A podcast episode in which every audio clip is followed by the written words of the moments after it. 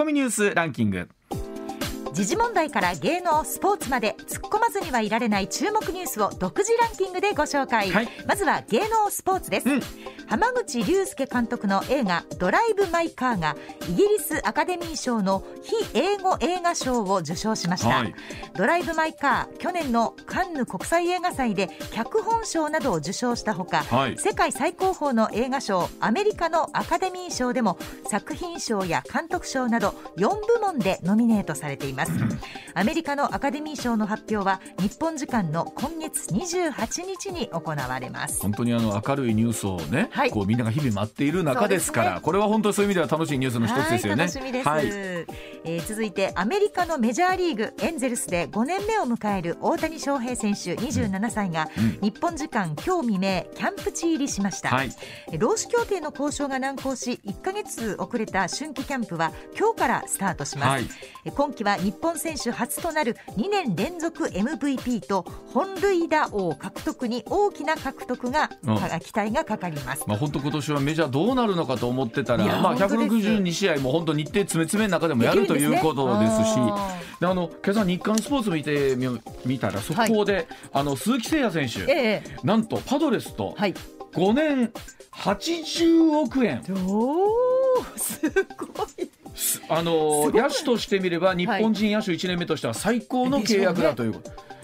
どうする急にご主人が5年で80億持ってきたら？いやもうどうするってそんなむちゃくちゃ嬉しいよ。会社辞めるよね。いや当たり前やん。そんな絶対来ませんよ。しかも5時に。5時に言うな。5時に言うな。ごめんなさいごめんなさい。ね？はい。ではニュースいきましょうか。はいそれではニュースランキング、まずは第5位です世界最高齢でのヨットによる単独無寄港太平洋横断に挑む海洋冒険家の堀江謙一さん83歳が、はい。スタート予定地のサンフランシスコに空路で向かうため、今日大阪の伊丹空港を出発します。堀江さんは26日にサンフランシスコを出発しおよそ2ヶ月半をかけて西宮港を目指します、堀江さんは1962年小型ヨットマーメイド号に乗り西宮港からアメリカ・サンフランシスコまで太平洋の単独無寄港横断に世界で初めて成功しています。まあ、向川さんと私の地元西宮にこう2西宮ですね。か月半後帰ってこられるんですが。83歳ですよ。83歳ってもすごいし。やっぱり一度やるとまた、はやりたいのかな。もう一度絶対できないでしょ絶対無理です。馬ちゃん。もう無理です。単独。そそそんなもんもうもう30分で無理です。そうでしょ？そんなもんそんなもん30無寄分。で港どこもやったらあかんねんでもうこうあの絶対困ります本当ただただすごいとしか言いようがないね。ですよ83ね歳。驚きねです。はい。はい、続いて第4位国税庁は昨日インターネットを使った電子申告納税システム e-tax で接続障害が発生していると発表しました。原因は調査中ですが外部による不正アクセスは確認されていないとしています。国税庁によりますと昨日午前11時半ごろから申告書の提出に時間がかかったりエラーが表示されたりする障害が発生しました、はい。2021年分の所得税の確定申告の申告期限は今日までではい。国税庁は24時間利用可能なので時間を空けて手続きを行ってほしいとしています。まあ、もちろんこれすべてがね、はい。あのロシアからのいねあーなんかねサイバー攻撃ね。こういうわけではなええ。いとは思うんですが、はい。なんか分かんないこともあるじゃないですか。そうどこまでがどうなのかな、はい、でまたタイミング的にそうもしかしてみたいに思われるようなタイミングですもまんね。た僕らも素人やからもしこれ自分たちが確定申告するときにね、はい。これなんか間違った数字がいってたらどうしようとか変なことまで考えちゃいますけどね。本当に。はい、はい、続いて第3位。うん2019年の参議院選広島選挙区をめぐる買収事件で広島地検などは昨日河井克行元法務大臣らからうん。現金を受領した広島県議ら9人を公職選挙法違反の罪で在宅起訴し25人を略式起訴しました、い、ずれも東京地検特捜部が一旦は不起訴とし検察審議会が起訴相当と議決していました。受領側の全員を不起訴とした検察の異例の判断が覆った形で、特捜部の当初の対応の妥当性も問う声があります。これはもちろん今コメントあった通りその通りですよね、はい。最初はもう不起訴相当というね。不起訴ということだったんですけれども、うん。やっぱりもう一回やってくれとなった時に、はいやっぱり起訴しないといけないという人間でできたとなると、当初の判断どうだったのかははい。本当にこれ考えるところですよね。うん。はい、続いて第2位です政府は21日を期限に18都道府県に適用している新型コロナウイルスまん延防止等重点措置について大阪府を除く17都道府県で解除する方針を固めました、うん。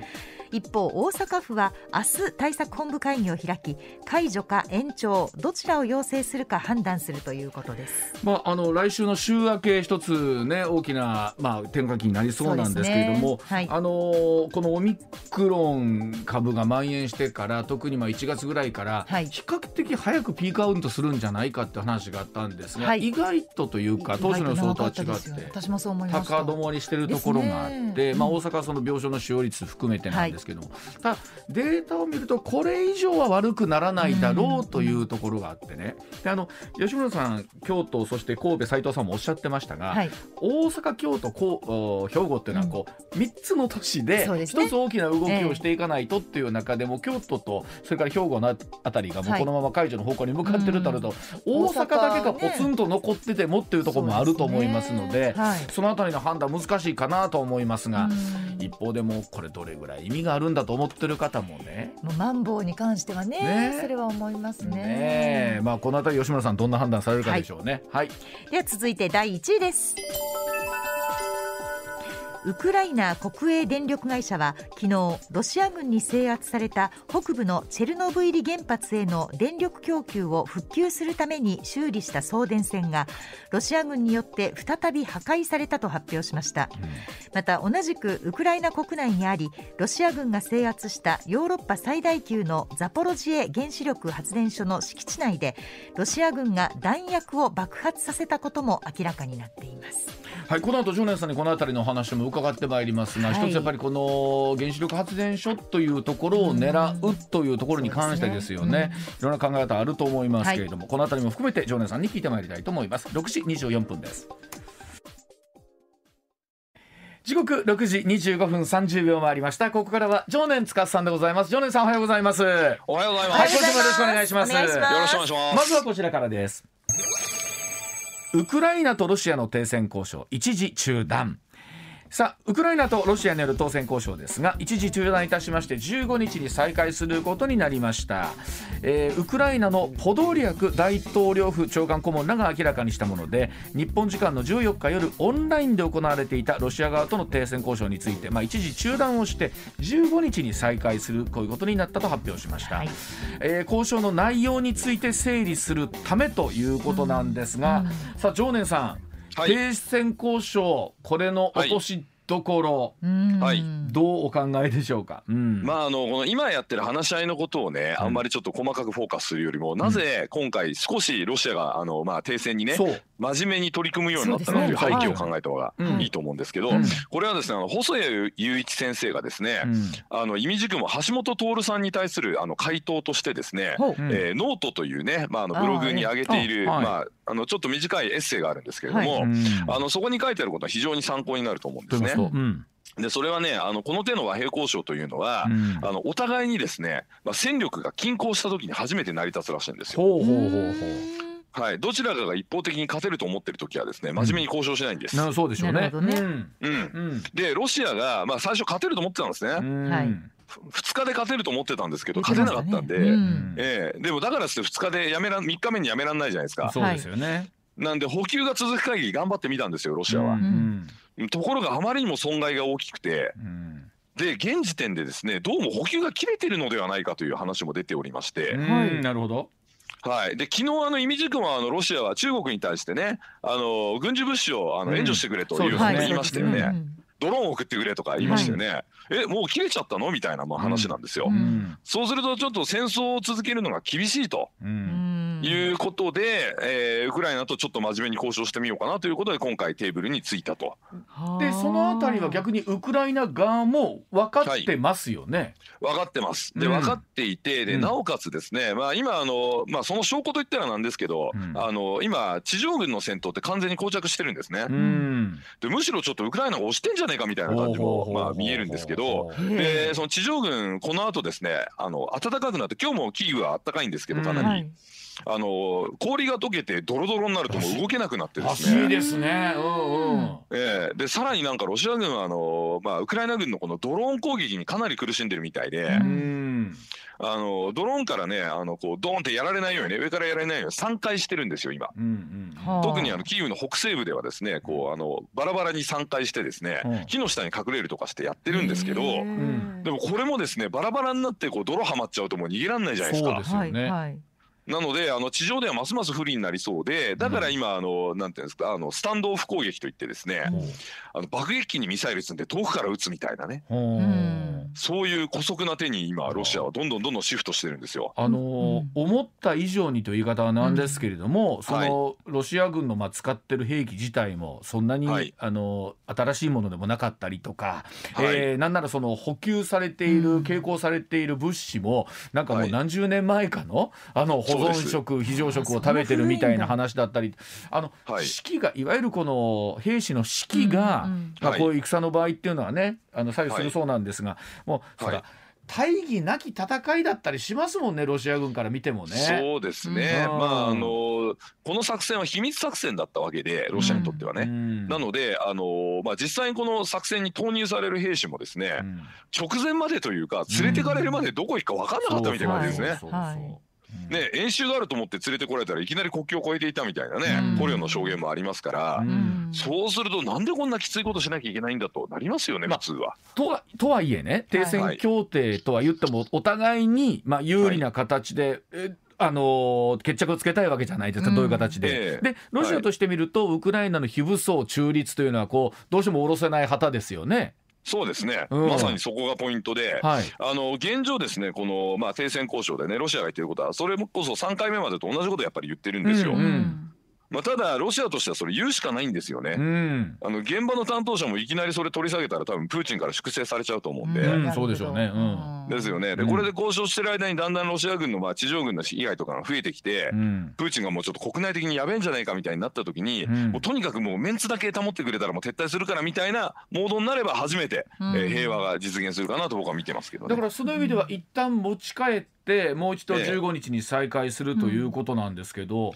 えはい、どうなんですか？今回でなんか一つ方向性見えてくるってあるんですかね？まああるとしたらウクライナは NATO には加盟しないと、うん、コミットしてやるからその代わり全部出てけと。うん。いうのがまあなんかあの落としどころかなというような気はするんですけどただプーチンはね、うん、これだけのことやらかしといて、うんネオナチは全滅しましたとか言って国内で言うんですかね。そうですよね。確かに国内的にはそうですよね。でね一方で昨日もねあの、チャンネル1っていうあのロシアのテレビ局のニュース番組やってる最中に、スタッフがですね「ノーウォー」っていうねサインも持ってサインボード持って、後ろ乱入したんですよ。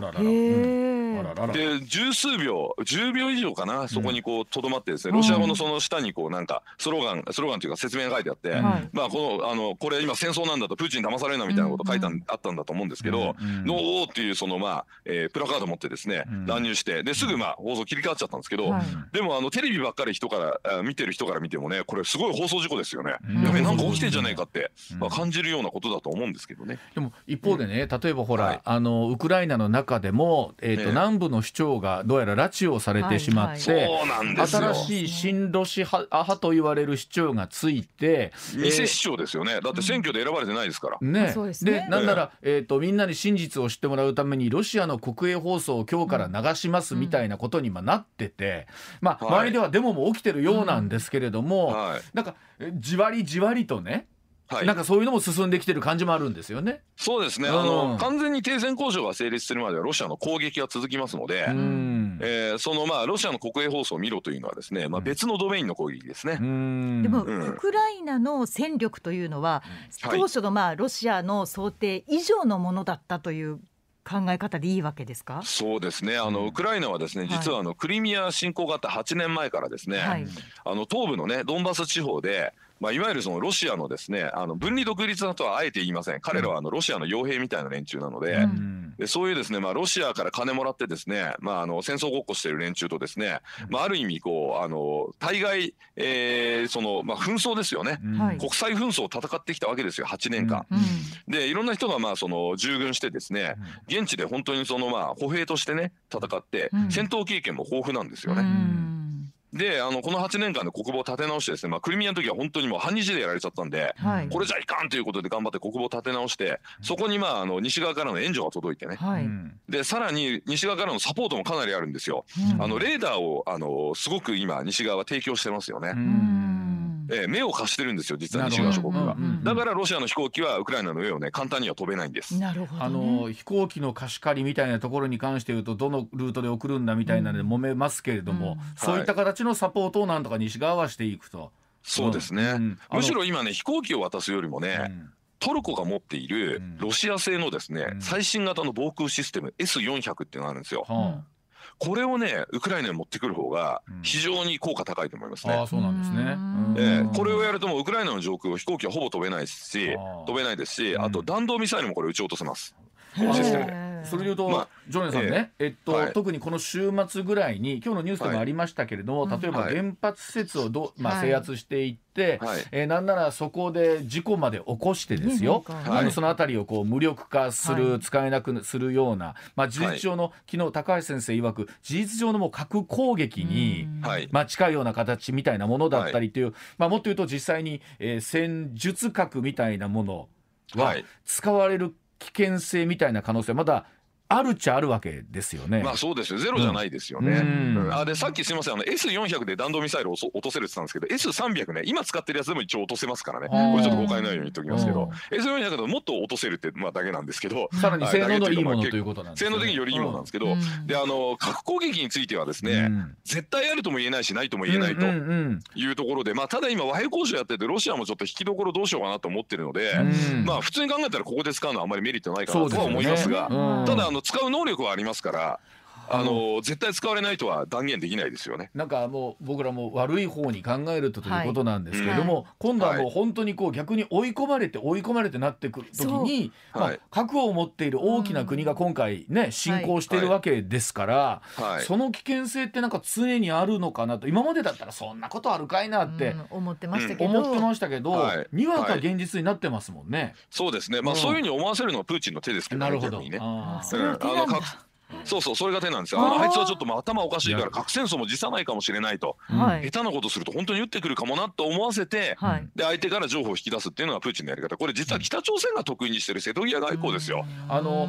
いろんな評価があるみたいですけども実はその狂気を演じているんじゃないか、はい、今ジョーネさんおっしゃったように、はい、本当にでもどこかでも精神的に厳しい状況になってるんじゃないか、い、ろんな説がありますからね。はい、そうですね、うん。ええまあ、簡単に言うとあのバイデンがですね今ね2あの2匹のウサギを追っちゃってるんですよ。2頭追っちゃってるんですよ。バイデン大アメリカのバイデン大統領が。はい、はい、で1匹目のウサギはねあの第三次世界大戦を回避するっていうウサギなんですね。うんうん、まあそれ回避したいですよね。あの、うん、今までずっとこっちをメインに追いかけてきちゃったんで、うん、プーチンに差し込まれちゃってるわけですよ。うん今言ったようにその核使うんじゃないかってビビって、うん、じゃああの軍事介入はしないって言っちゃったりとか、はいはい、ちょっと弱腰な対応ね、うんうん、えー、でもう一個のウサギというのは、うん、国際秩序を守るっていうウサギですよね、うんうんうん、力による国境変更は認めないと、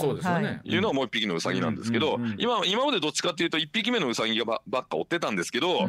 ここへ来てアメリカの世論がだいぶ風向き変わってきたんで、うん、えー、2匹目のウサギにシフトしつつあると。むしろその国境を無理やり力で変えることに対してどう抑え込んでいくかの方に。そうですね、うん、はい、だからあの、まあ、あのウクライナ西部の、ね、リビウがあのスタンドオフ攻撃で爆撃されましたけど、うん、アメリカの援助は変わらないということをすぐにアメリカは国防総省から発表ありましたよね。うん、であの、まあ、ハンドランチャーも含めてですねさまざまな装備はもうガンガンウクライナに入れていきますと言っておりますので、まあ、本当はねあのパトリオットとかね対空ミサイル入れるのが一番いいんですけど。まあ、ウクライナ今ね、ソ連製の S300 でやってますから、S400 入れるのが一番親和性高いんで、うん、ギリシャから S400 持ってきて、トルコに、あ、あごめんなさい、トルコじゃなくて、ウクライナに入れるのが、あの多分一番いいのかなと。現実的にはこうなんて言うんでしょうか。その支援の部分でロシアを刺激するあるいはそのなんかいろんなところに対して気を使わなきゃいけないみたいなとか大丈夫なんですか？それあそうです。あ間違えました。あのギリシャにあるのは S300 ごめんなさい、トルコに S400 ある、うん、トルコの S400 をあの、まあ、持ってくると、まあ、トルコもロシアをすごい刺激することになりますよね。そうですよね、うん、うん、だからまあそのあれですよ。ポーランドがミグ29をあのウクライナに渡すっていうのと同じぐらいやっぱ慎重な判断が、ね、うん、必要なんですけどただトルコは S400 持ってるメリットもうないんですよ。だってロシアからもうこれ以上武器買えないでしょ。なるほど。となってくるともう、うん、そうそうでトルコってその S400 を入れるためにアメリカから F35 っていう最新鋭の戦闘機を買うのを諦めたんですよ。そんなにじゃすごい仕組みなんですね。すごい仕組みなんです。あの S400 に F35 のそのまあステルス性能のね、こういろんなこう癖をこう読み解かれたらやばいということで、アメリカ S400 買うんだったらお前のところにはもう最新鋭戦闘機は売らないって F35 は売らねえっつって売ってないんですけど。うん、S400 もう諦めますから F35 売ってくださいって言った方がトルコには多分メリットあると思うんですよね。あそうなんですか、うん、ええ。ーうん、だってもうこれ以上ロシアから武器の供給とか受けられないし、ロシアと仲良くするメリットもないですよねもう現時点で。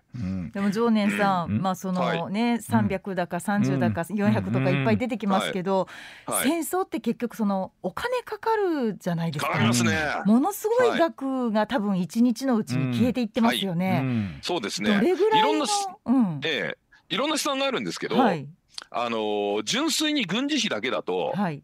えっ、ー、と大体ね2000億円ぐらいかな。一日に、一、はい、日2000億円ぐらいかな。これ、うん、それで言うとね、あのーこのコーナー最後にお聞きしたいのは、はい、あの本当どれぐらいまで今度ね、うんうん、ロシアの経済が最終的にこう持つかですよね。これが例えばまだまあリアルな話まだ1か月2か月余裕ですよっていう状況なのか、いやいやもうそんなもう下手する今日明日ですよぐらいの、はい、もう、うん、これはねなんかね産経新聞にね、うん、元あのなんかあのロシアの外務次官のインタビューが出てたんですけど、うんうん、あの現時点ではねなんかそのこう物資の不足とかそういうのはまだないらしいんですね、うんうん、まだないんですがこれ長年やってると多分聞いてくるだろうというのがまあ一つとあとはその若い人は割とですねまあ、その西洋化した生活に慣れておりまして、うんうん、SNS とかもすごいやってますし、うん、でこういう人たちがやっぱり耐えられなくなるだろうと。うんまあ北朝鮮と違って生まれた時からずっとねあの飢餓状態みたいなのではないですからロシアはさすがに、そうですねでも実際街中の映像とか見てると、うん、その例えば SNS 禁止されてるとは言っても比較的そのセキュリティの高いものに関しては、はい、警察が、はい、あのお前らちょっとスマホを見せろって言って、考えたらとんでもない事態じゃないですか。ありえないですよね。そうですね。ねあのテレグラムですよね。テレグラムはあの今でも使えちゃうみたいですから。それだったらお前ら変なことをやり取りしてないかって見せられるって普通に考えたらとんでもない人権侵害というか。ですよね。ね、うん、まあ本当あとはロシアの国内どれぐらい持つかという話なんですけれども。はい、わ、はい、かりました。ではあ時刻6時まもなく41分になります。こちらでございます。さあそんな中で岸田ショックという言葉がツイッターのトレンドに入っています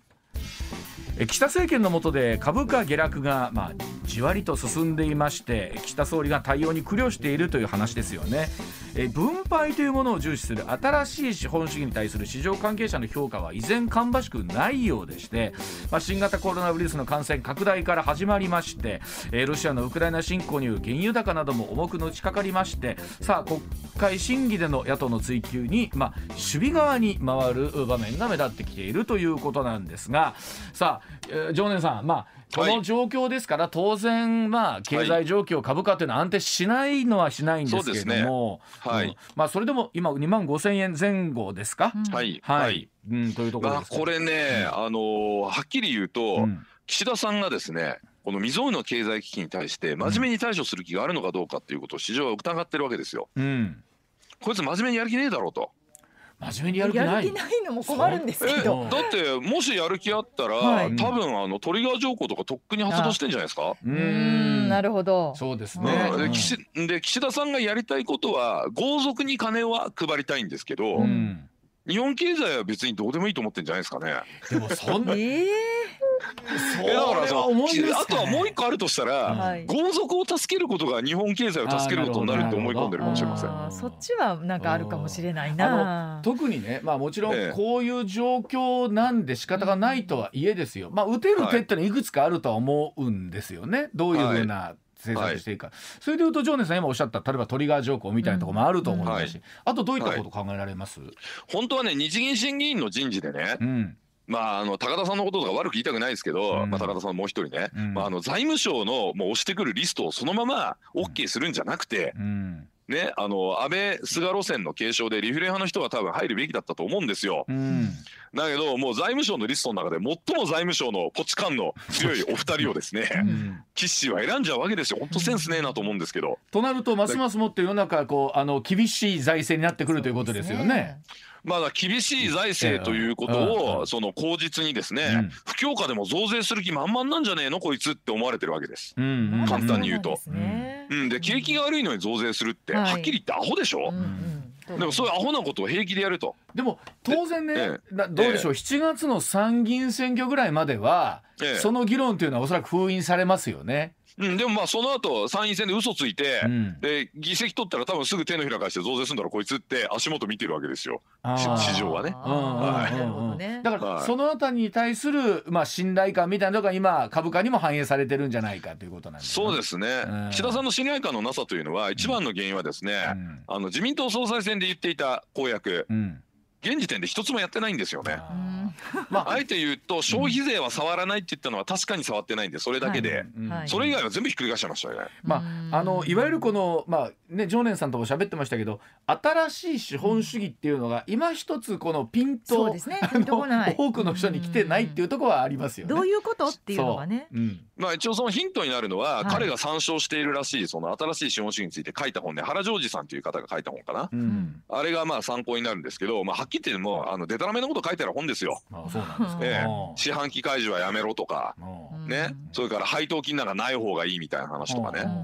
だって配当金とかキャピタルゲインなかったらリスク取って株に投資する人なんかいないじゃないですか。ね、ゼロになるかもしれないリスクを抱えてみんなその大事なお金を投資してくれてるのにそれで金をもらうことは悪いことだみたいな発想なんですよ。それは何ですか？それえっと理屈としてみればそれで金をもらうのは悪いことだっていうこと悪いことだっていう感じですよ。悪い悪いはちょっとあれですね。いやだからそうやってね株主資本主義でやってきた結果ね格差が広がってね環境がボコボコになってね悪いこと起こってますみたいなこれ左翼のロジックですよね。あのこれどうですか？例えばあの近々ねこういう事態なんでやっぱりいろんなものがあの緊急事態かなという気がするんですよ。やっぱこの戦時下というところもあると思いますので。ね。はい、うん、打てる手みたいなところってどういうことがあるんでしょうね現実問題とするとね。そうですね、うん、あのクルグマンというね、うん、あのまあ、あとあのブランシャールとかいうねあのブランシャールはあの IMF のチーフエコノミストですけど、うん、まあ、そういったですね、まあ、あのクルーマーノーベル経済学賞を取ってますけど、うん、まあ、そういったですね、まあ、国際的にまあ名の通った経済学者エコノミストは、うん、えー、価格がね変動するときにね、変な補助金をつけすぎて価格を歪めない方がいいと言ってましたね。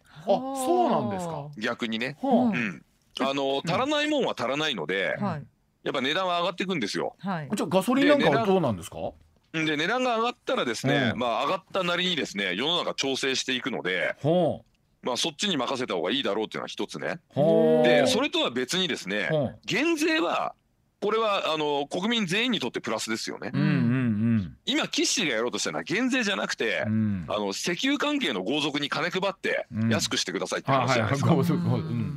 でしょ？石油豪族に金配るってことはこれは選挙対策ですよね自分らの。でしょ？で国民減税しちゃうと国民全体に配っちゃうから必ずしも岸に票入るかどうか分かんないじゃないですか。なるほど。うん、だからブランシャールなんか言ってるようにそのできればまああのそういう補助金なんかやらないで,、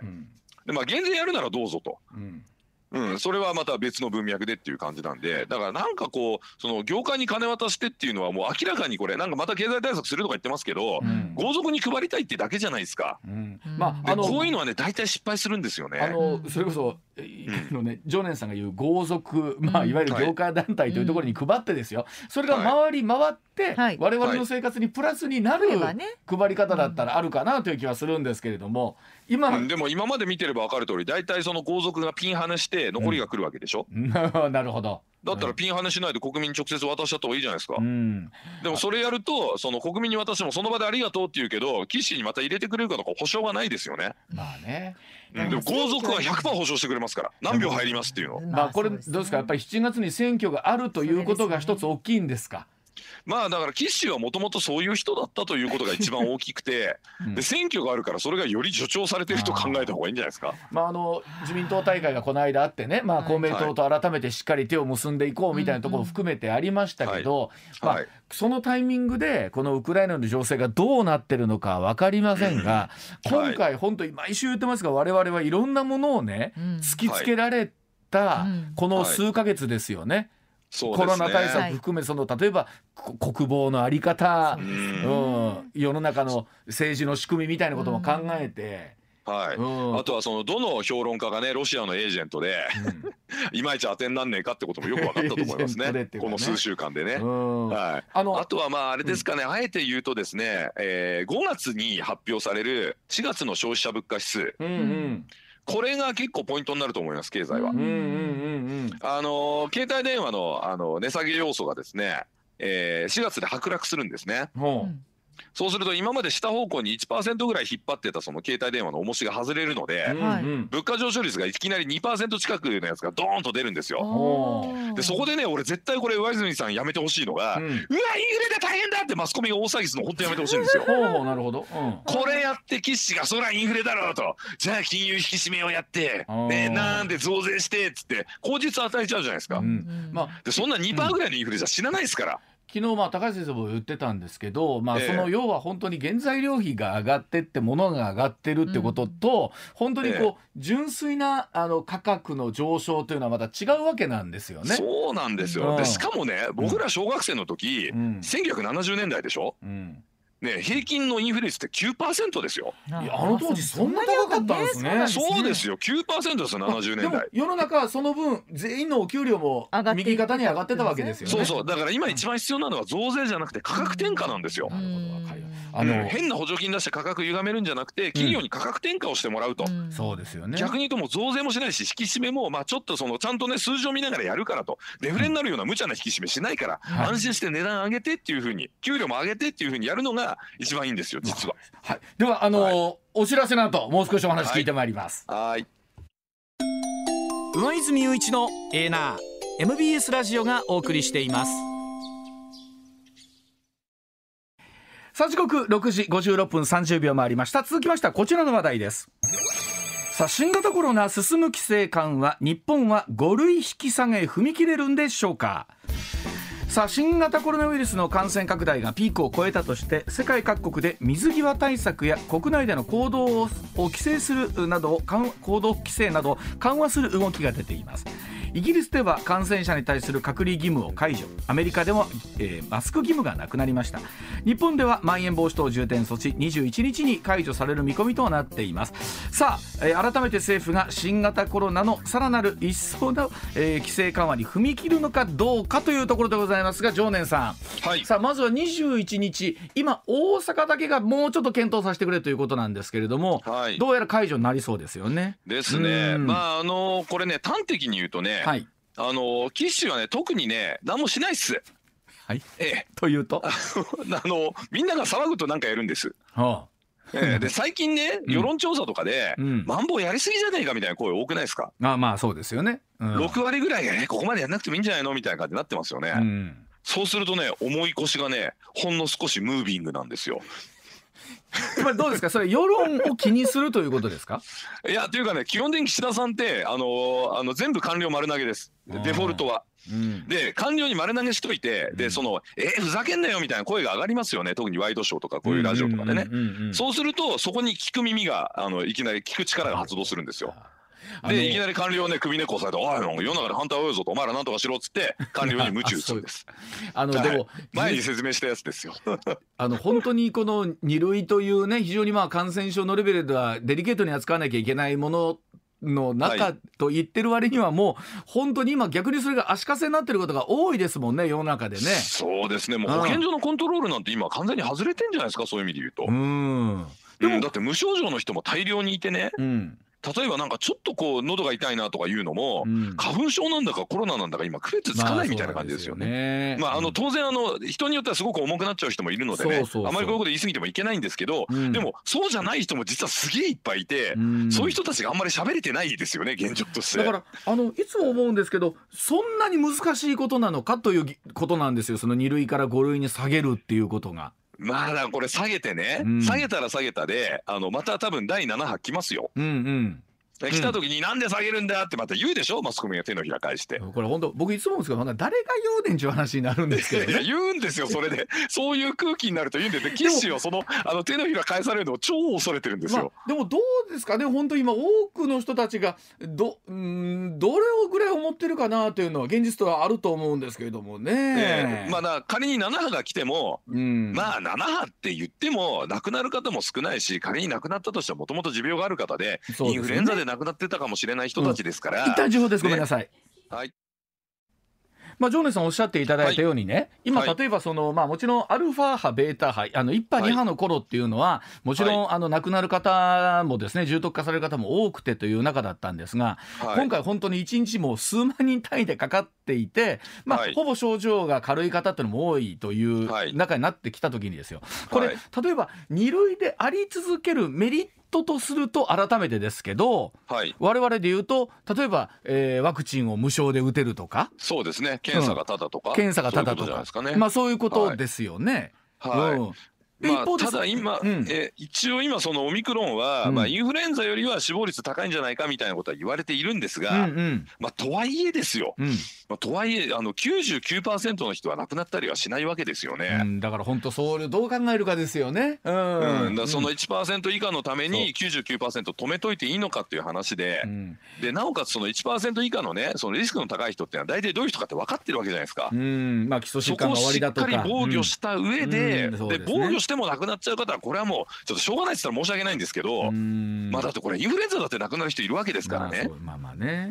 あとそういうふうにあの防御をしっかりやった上で、うん、え経済を回して第7波が来てもね、うん、まあ防御した上での7波ですからみたいなふうな感じでマスコミを扱ってくれるんだったら岸氏はやるんですけど、なんか支持率下がりそうなまた手のひら返しがあるなとか思うと岸氏は多分厳しくいくんじゃないかなって僕は思います。あの実際例えば今回まん延防止等が出る前でもねどれぐらい意味があるんだっていう議論実はあったじゃないですか。ありましたね。あったけども、まあ今できることってもうそれぐらいしか逆にないというか。何もしないわけにいかないしみたいなところから踏み切ったところも多かったかなと思うんですよね。その発想すごく危険でね、うん、大戦末期もうほとんどね、うん、まあさっきの戦争ですよ、うん、大戦末期ほとんど日本は兵隊を南方に運ぶだけの船がなかったわけですよね、うん、護衛もろくにつけずに、まあ、船乗せて、まあ、フィリピンに送ったわけですよ、人を、で結果ね山本七平先生なんか本で書いてますけど「敗戦21か条」っていう本で、これがもう大量敵視装置になってねもう全部アメリカ軍の船に沈められて、あの戦争で死ぬ人よりもその海で溺れて死ぬ人が多かったと、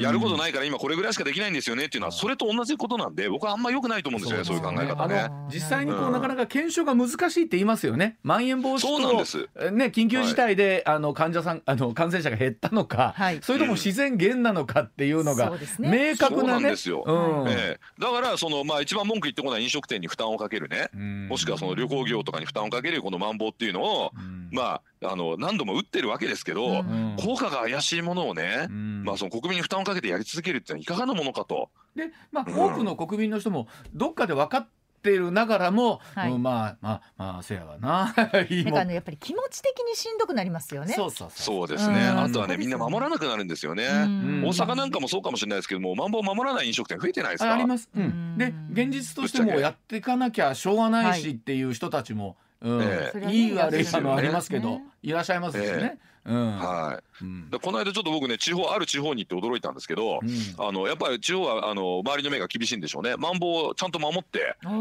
時に閉店とかしてるんですよ。あそうかマンボウなんだってあの改めて気づきましたもん。それも東京もそうだけどみんな開いてるような東京の店とか思って。まあ、もう意外ともうみんな守らなくなってきてるのでもうこれ意味あんのかみたいな感じになっちゃってますよね。あのやっぱりこう日本も広いですから、はい、地域差とか、はい、それぞれの県民性みたいなものっていうのもあるでしょうし、経済状況も違いますからね。そうですね。まあ周りの目が厳しい地方ではですね、ま真面目に守ってないといろいろね、あの大変なことになるかもしれないですけど、もう東京や大阪あたりだとこんなもんやってられるかっつって守ってないし、客ももうそんなこと意識してないし、取り締まる側もほとんど何もやってないですよね。でもなんか一方で大阪なんかでもね、北新地の方とか聞くと、なんか見回りが多くてやっぱり怖いから開けられないっていう声も聞いたりもしますし、ね。そういうのもあるんですか？うん、ああ、なるほどね。おそらく来週、新橋あたりは結構空いてますよ東京だと。そうなんですね。ええ来週おそらくお話をお伺いする頃には、はい。一つ、う状況変わってるかなというもしかしたらもう全面解除になってる可能性もあるかもしれませんので。そのあたりまた含めてお話を伺えればと思っております。ジョニーさん、はい。今週もありがとうございました。はい。ありがとうございました。